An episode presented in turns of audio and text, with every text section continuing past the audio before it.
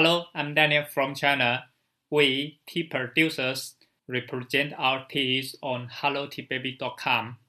Today, we can learn something about Chinese. You got to eat, right? That's some speeches you can use when you go into a restaurant.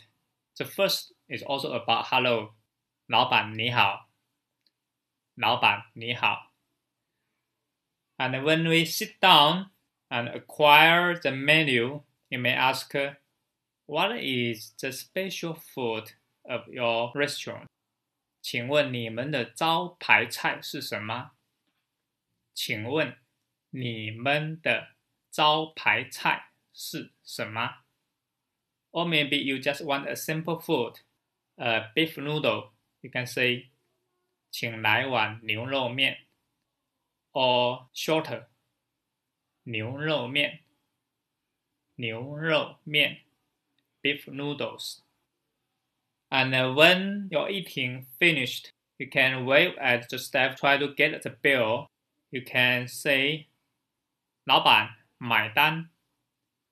老板买单。When the staff arrived, you may want to ask how much is the total.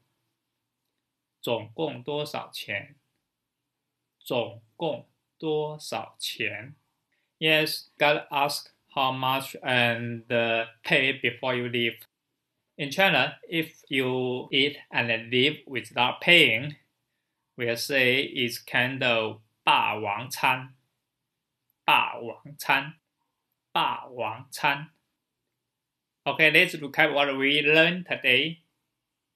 Hello, 你好，你好。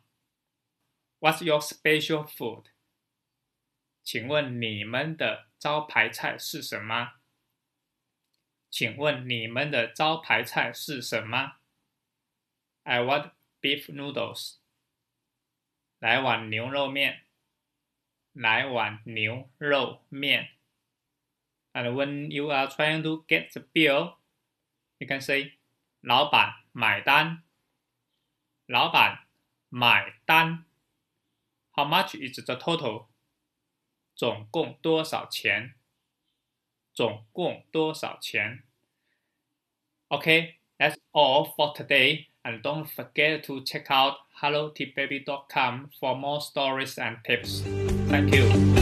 谢谢。